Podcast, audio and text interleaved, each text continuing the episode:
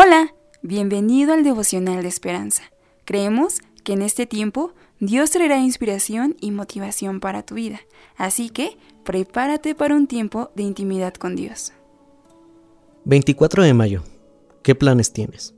El corazón del hombre piensa su camino, mas el Señor endereza sus pasos. Proverbios 16 del 3 al 9. El autor en este devocional nos dice, El joven Carlos estaba ansioso por asistir becado a la universidad que había elegido. En la secundaria había participado en un ministerio entre los estudiantes y deseaba hacer lo mismo en un nuevo entorno. Había ahorrado dinero y tenía perspectivas de un excelente trabajo nuevo.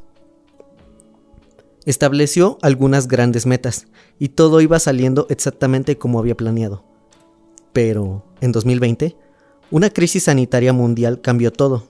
Le avisaron de la universidad que las clases serían en línea y el empleo quedó en la nada cuando la empresa cerró. En medio de su desesperación, un amigo citó sin pensar las palabras de un conocido boxeador profesional. Sí, cada uno tiene un plan hasta que recibe un puñetazo en la boca.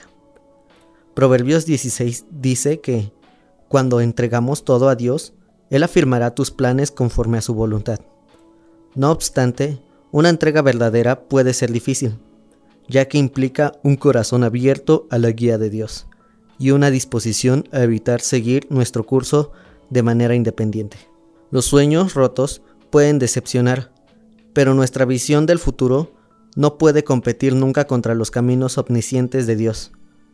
Si nos sometemos a Él, podemos estar tranquilos de que dirigirá con amor nuestros pasos, aunque no veamos lo que está por delante.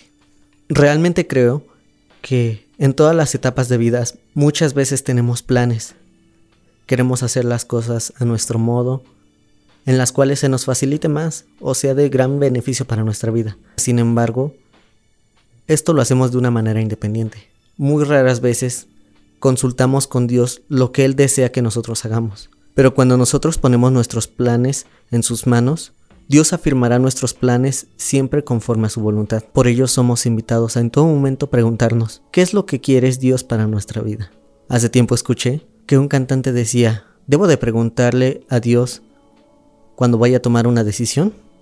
Y el cantante respondía, Cielos, debes de preguntarle a Dios hasta si tienes que ir a Walmart. Muchas veces parece exagerado, pero ese es el nivel de determinación que debemos de tener al depender de la voluntad de Dios en todo momento. Solo Él conoce los pasos que debemos de seguir y nos guía para un mejor futuro bajo su voluntad. Oremos. Señor, tú sabes que muchas veces soy egoísta, sabes que no nos comportamos de la manera en que tú deseas, pero realmente creemos que con tu guía vamos a poder cumplir tu voluntad, que siempre es buena, agradable y perfecta. Aun cuando tengamos procesos en los cuales sufrimos, tú siempre quieres lo mejor para nuestras vidas. Enséñanos a obedecer tu voluntad en todo momento, a que en lugar de hacer lo que nosotros queramos, nosotros aprendamos a hacer lo que tú deseas para nuestras vidas. Gracias Padre Santo. En el nombre de tu amado Hijo Jesucristo. Amén.